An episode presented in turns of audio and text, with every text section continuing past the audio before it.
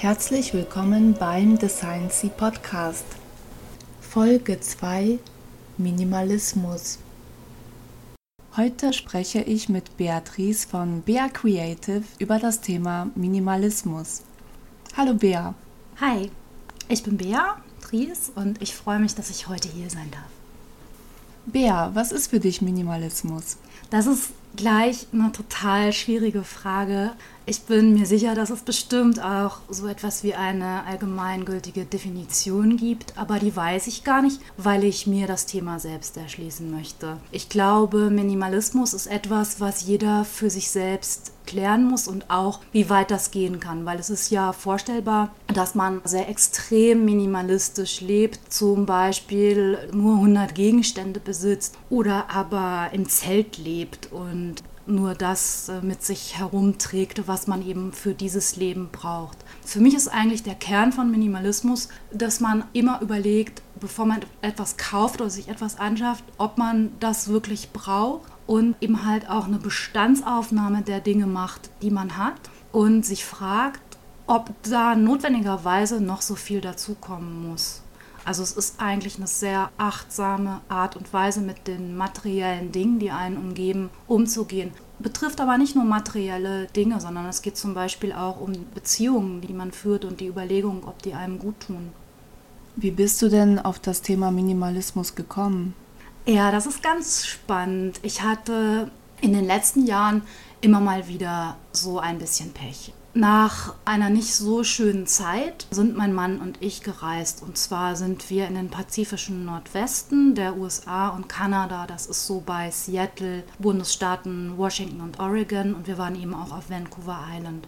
Sind dann da viel am Strand spazieren gegangen. Und eines Tages gingen wir an einem Strand lang und ich sah in der Ferne eine Holzhütte und auf der stand mit ganz großen Buchstaben das Wort Arts, also Kunst. Da ich zu der Zeit noch einen DIY-Blog hatte, habe ich mich mich total dafür interessiert, was dort wohl für Kunsthandwerk hergestellt wird. Bin dann zu dieser Hütte hin mit meinem Mann und davor saß ein Mann, der war ungefähr 45 oder 50 Jahre alt.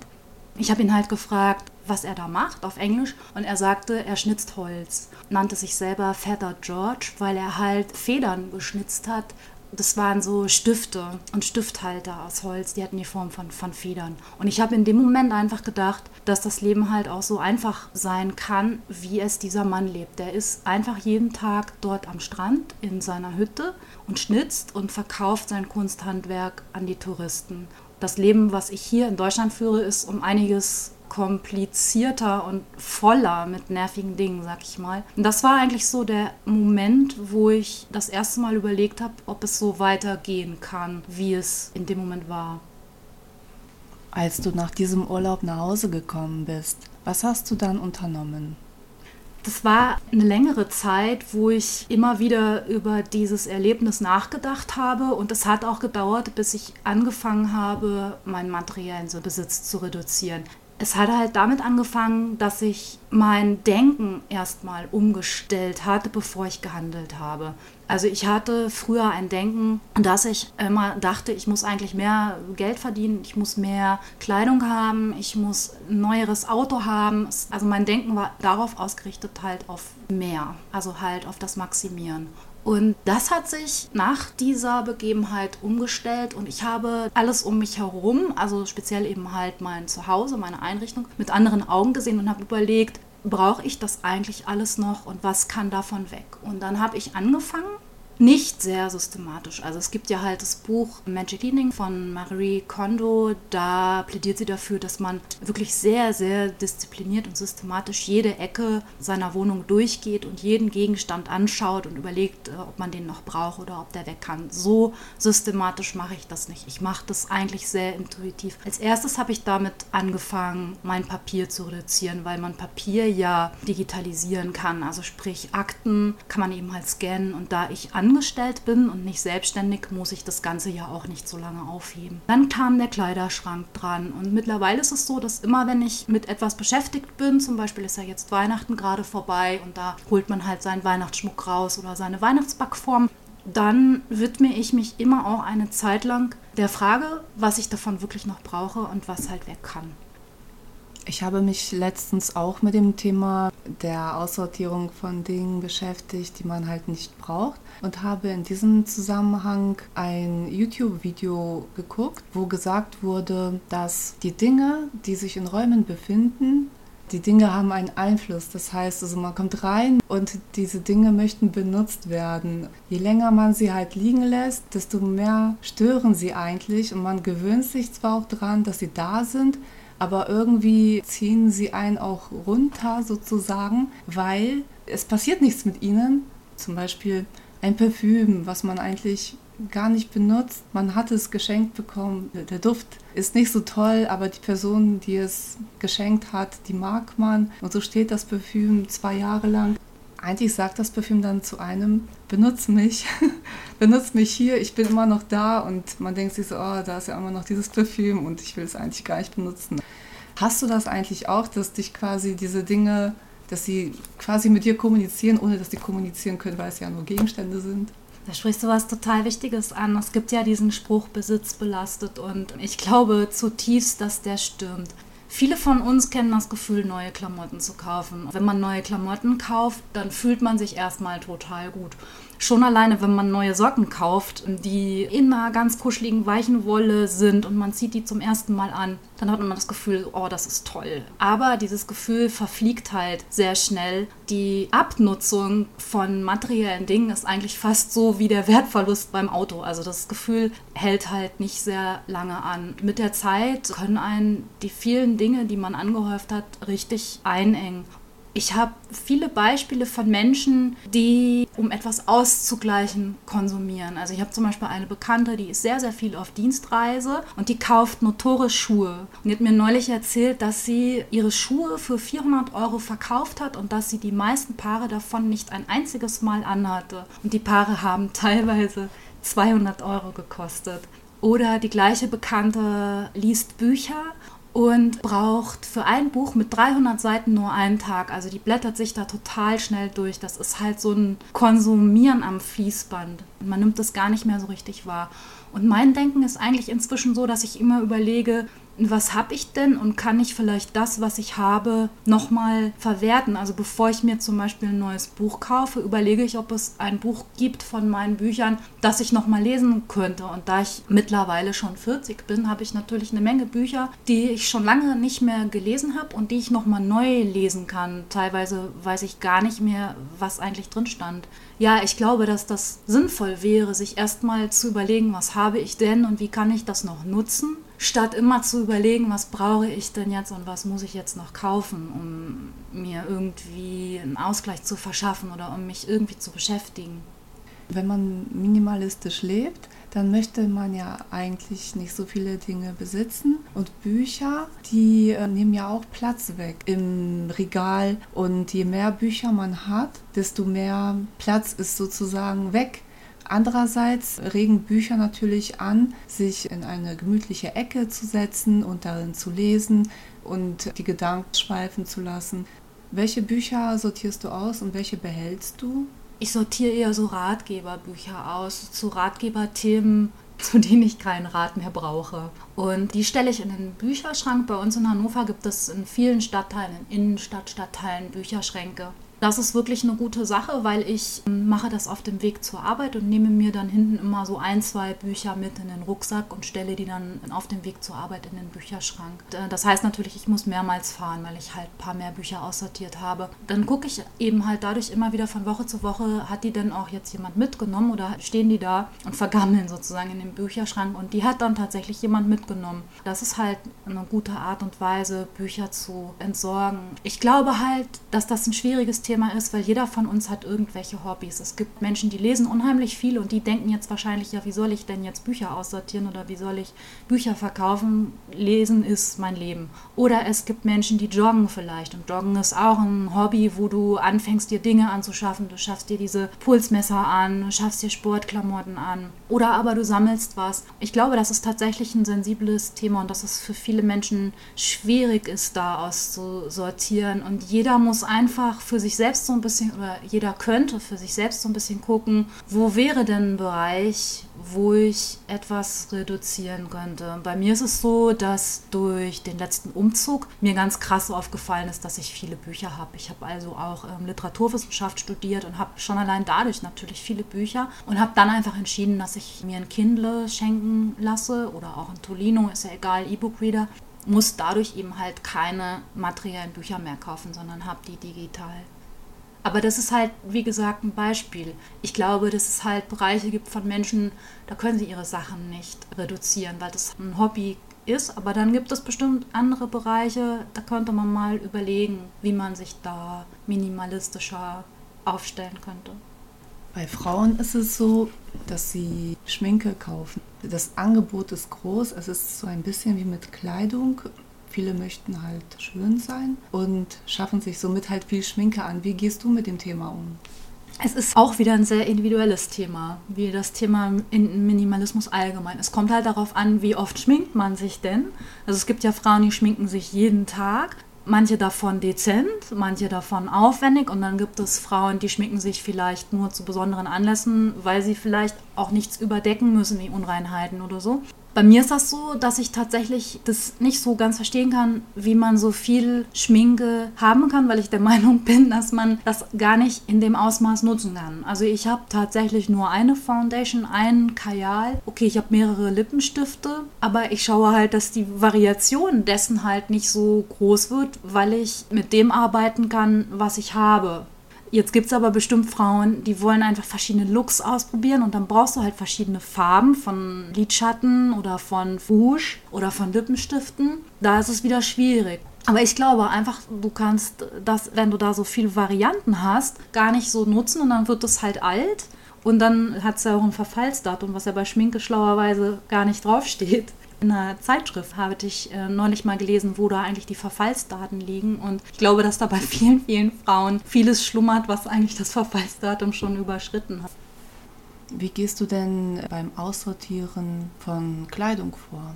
Kleidung, das wäre halt das Erste, wo man anfangen kann, weil ich habe neulich gelesen, dass jeder Mensch in Deutschland durchschnittlich 95 Kleiderstücke besitzt und davon einen ganz, ganz großen Teil nicht anzieht. Ich glaube, das kennen viele von sich selbst. Und auf der anderen Seite aber immer sagen, ich habe nichts anzuziehen. Also immer, wenn halt ein Ereignis kommt, ein Event bevorsteht, dann denkt man immer, man hat nichts anzuziehen und man muss irgendwie losgehen und halt so dieses Dress for the Moment. Ne?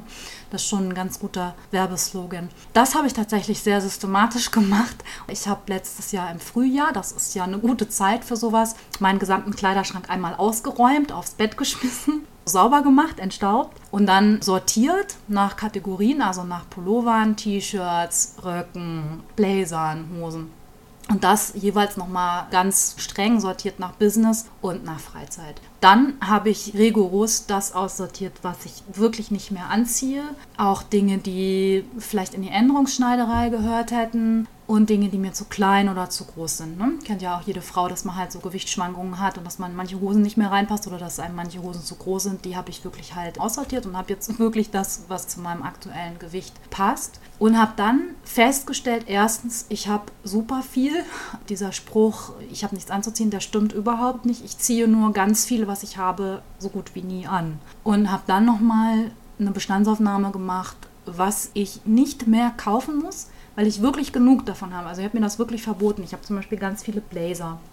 Ich habe mir wirklich verboten, einen neuen Blazer zu kaufen, auch wenn er vielleicht einen tollen Stoff hat oder eine tolle Farbe, die ich noch nicht habe. Und habe auf der anderen Seite aber geguckt, wo sind so Dinge, die du vielleicht brauchen könntest. Bei mir waren es eher so Winterpullover, da hätte ich noch mal so ein, zwei gebraucht. Und dann habe ich das halt wieder einsortiert und hatte halt dadurch einen viel, viel besseren Überblick. Mache das jetzt immer jedes Jahr, einmal im Frühjahr und einmal im Herbst auf genau die Art und Weise. Und der Vorteil davon ist, dass man wirklich einen Überblick davon bekommt und sich auflisten kann, was brauche ich eigentlich wirklich.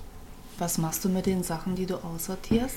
Das ist ein ganz schwieriges Thema, weil Altkleidersammlungen sind ja umstritten. Es ist ja so, dass es da halt illegale Anbieter gibt, die dann Reibach mitmachen, die Altkleidung eben halt nicht an Obdachlose zu verteilen, sondern in die dritte Welt zu verkaufen. Das ist in jeder Stadt unterschiedlich. Ich habe mich informiert, wie es in Hannover ist. Und bei uns in Hannover gibt es halt einen Abfallentsorger. Da habe ich nachgeforscht, wie der die Altkleider entsorgt und ob das das so ist, wie man das möchte. Also dass das bei Menschen mit wenig Geld, Bedürftigen, Obdachlosen auch ankommt. Also ich bringe die Kleidung dann tatsächlich zur Altkleidersammlung, aber nur zu diesem Anbieter. Ne? Also ich vergewissere mich, dass das kein Container ist, der von einem dubiosen Anbieter aufgestellt wird. Also es ist wie bei vielen Themen. Ne? Das ist so ein gefährliches Halbwissen.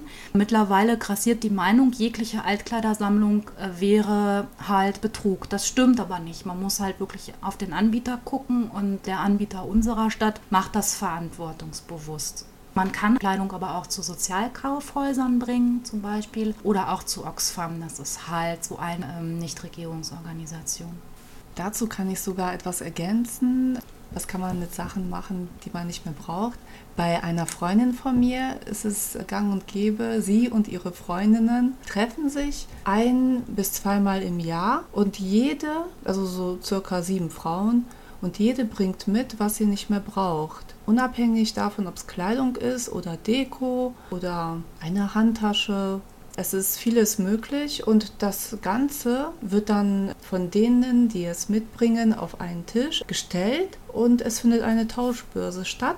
Jede nimmt dann das mit, was ihr gefällt und das, was übrig bleibt, ja, das nehmen dann halt die ehemaligen Besitzer auch wieder mit und weiß nicht, schmeißen es dann doch weg oder spenden es vielleicht der Kirche, der Gemeinde in der Nähe oder so das ist auch äh, eine gute Möglichkeit. Das habe ich auch schon mal gemacht. Gerade nach so einer Gewichtsschwankung hatte ich, hatte ich mal ähm, Teile weggegeben. Das macht total Spaß, weil man das halt auch verbinden kann, einfach mit einem netten Abend, dass man ein bisschen was trinkt und isst und so. Das ist auch eine super Idee. Oder früher in den WGs, in denen ich gelebt habe, wenn wir Partys gemacht haben, habe ich dort auch immer so einen kleinen Flohmarkt aufgestellt und habe halt dazu geschrieben, dass man sich das nehmen kann und halt so ein äh, Glas dazu gestellt, dass man da halt ein bisschen Kleingeld reintun kann. Das sind auch super Möglichkeiten, womit ich eher schlechte Erfahrungen gemacht habe habe, sind eben so Verkaufsportale. Ne? Also ganz zu schweigen von eBay Kleinanzeigen oder auch sowas wie Kleiderkreisel. Ne? Genau, gibt es ja Kleiderkreisel und Mami-Kreisel und so. Da habe ich die Erfahrung gemacht, dass man da mehr sinnlose Zeit verschwendet, als dass man da wirklich was verkauft. Also bei Kleiderkreisel war es bei mir zum Beispiel so, da habe ich dann viele Nachfragen gekriegt. Sind jetzt die Schuhe cremeweiß oder sind die beige? Dann schreibst du dir, dir mit den Frauen da und letztendlich kauft aber keiner was. Bei eBay Kleinanzeigen eigentlich ähnlich. Und deswegen mache ich das nicht mehr. Es gibt bestimmt Menschen, die das professionell betreiben, also die über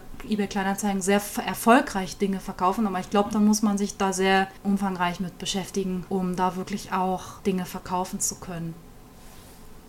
Ich habe noch eine spezielle Frage an dich und zwar Thema Fotos. Es ist so, dass man früher Fotos mit dem Fotoapparat gemacht hat und diese Fotos in Fotoalben gesammelt hat. Das macht man heutzutage zwar auch noch so, aber wahrscheinlich nicht mehr so intensiv wie vor 25 mhm. Jahren. Mhm. Jetzt hat man vielleicht noch sehr viele Fotos in alten Fotoalben. Mhm. Kennst du das und wie hast du das gelöst? Hast du es schon gelöst? Das ist ein Bereich, den habe ich tatsächlich noch nicht gelöst, weil wenn ich an den Wochenenden durch unser Haus streife und überlege, wo kann ich jetzt nochmal den Rotstift ansetzen und meine Dinge reduzieren, dann habe ich halt viele Baustellen und bei den Fotos, die Baustelle kenne ich, aber da bin ich noch nicht angelangt. Ähm, bei mir ist es eigentlich so automatisch gekommen, dass ich früher tatsächlich Fotoalben gemacht habe, also mir richtig diese Bücher gekauft habe, eingeklebt habe oder eingelegt habe beschriftet habe. Oder eben sie sind halt noch in diesen Umschlägen, äh, wie man sie halt abholt vom, vom Fotogeschäft. Und dann eben mit, der, mit den Digitalkameras fing das ab 2009, 2010 an, dass man die nicht mehr entwickelte, sondern einfach dann auf den Rechner zog und da liegen sie dann. Ich habe die, die materiellen Fotos, die ich jetzt tatsächlich noch in der Schublade habe, noch nicht digitalisiert, weil ich keinen guten Scanner habe und auch noch keinen guten Copyshop bei uns gefunden habe in der Stadt. Deshalb möchte ich die erstmal behalten, weil wenn ich sie scanne, dann möchte ich auch eine gute Scan-Qualität haben die Fotos, die ich jetzt mache von den Urlauben, die entstehen oder auch unseren Spaziergängen, Wanderungen, die sind halt digital auf dem Rechner. Und ich habe ja dadurch, dass ich blogge, einen riesen Vorteil, weil die eben halt dann auf dem Blog landen. Und so kann ich sie eben halt archivieren. Wer ja auch einen, einen wahnsinnigen Reibach mit diesen Dingen gemacht hat, ist sowas wie Cewe Fotobuch oder so. Das ist ja echt ein, ein, Hype in den letzten Jahren auch geworden, dass Privatleute ihre Fotos in diesem Fotobuch verarbeiten, weil du da ja auch designtechnisch äh, viel machen kannst mit Hintergründen, Farben noch und nöcher. Ich habe das auch eine Zeit lang gemacht und fand aber recht schnell, dass die unheimlich teuer sind. Also die haben ja halt so eine Grundseitenzahl und dann kommst du schnell hin bei einem zwei Wochen Urlaub und dann buchst du Seiten dazu und dann wird das echt teuer. Also ich habe zum Teil für die Fotobücher über über 50 Euro bezahlt und habe das dann halt gelassen. In meinem Blog, ähm, für den ich ja Hostinggebühren zahle und so weiter, der rechnet sich da echt in dieser Hinsicht. Minimalismus. Was sind deine drei besten Tipps für den Einstieg, wenn man sich damit befassen möchte? Der erste Schritt wäre, über das Thema nachzudenken und so wie ich vielleicht auch so einen kleinen Bewusstseinswandel hin zu mehr Achtsamkeit zu erreichen. Muss ich wirklich immer wieder neue Dinge kaufen oder kann ich erstmal mit dem zurechtkommen, was ich habe? Wenn es jetzt darum geht, mich abzulenken oder zu beschäftigen oder mich von der Arbeit zu erholen, auszugleichen, gibt es da etwas, was ich schon habe, was ich benutzen kann? Also habe ich zum Beispiel noch Bastelmaterialien oder Malmaterialien, mit denen ich mich beschäftigen kann. Das halt das Umdenken von dem, was muss ich unbedingt haben, zu was habe ich schon und wie kann ich das nutzen. Das zweite ist tatsächlich den Schrei Kleiderschrank anzugehen. Ich glaube, dass das bei vielen wirklich ein Thema ist, dass viele Kleidungsstücke eben nicht angezogen werden und schon allein deshalb sich einen Überblick zu verschaffen und doch wieder mehr anzuziehen, bevor man was Neues kauft, ist eine super Sache auch fürs Portemonnaie. Und das Dritte, das ist aber tatsächlich eher für angestellte Menschen, eben halt beim Papier zu gucken, weil Selbstständige müssen das Papier ja sehr lange aufbewahren, zehn Jahre wegen des Finanzamts. Aber Nicht-Angestellte können in der Regel bis auf ein paar Ausnahmen, wie eben halt Meldung zur Sozialversicherung, Lohnabrechnung und so weiter, vieles entsorgen oder einfach, wenn sie es behalten wollen, scannen. Liebe Bea, ich bedanke mich sehr herzlich für das Interview mit dir zum Thema Minimalismus.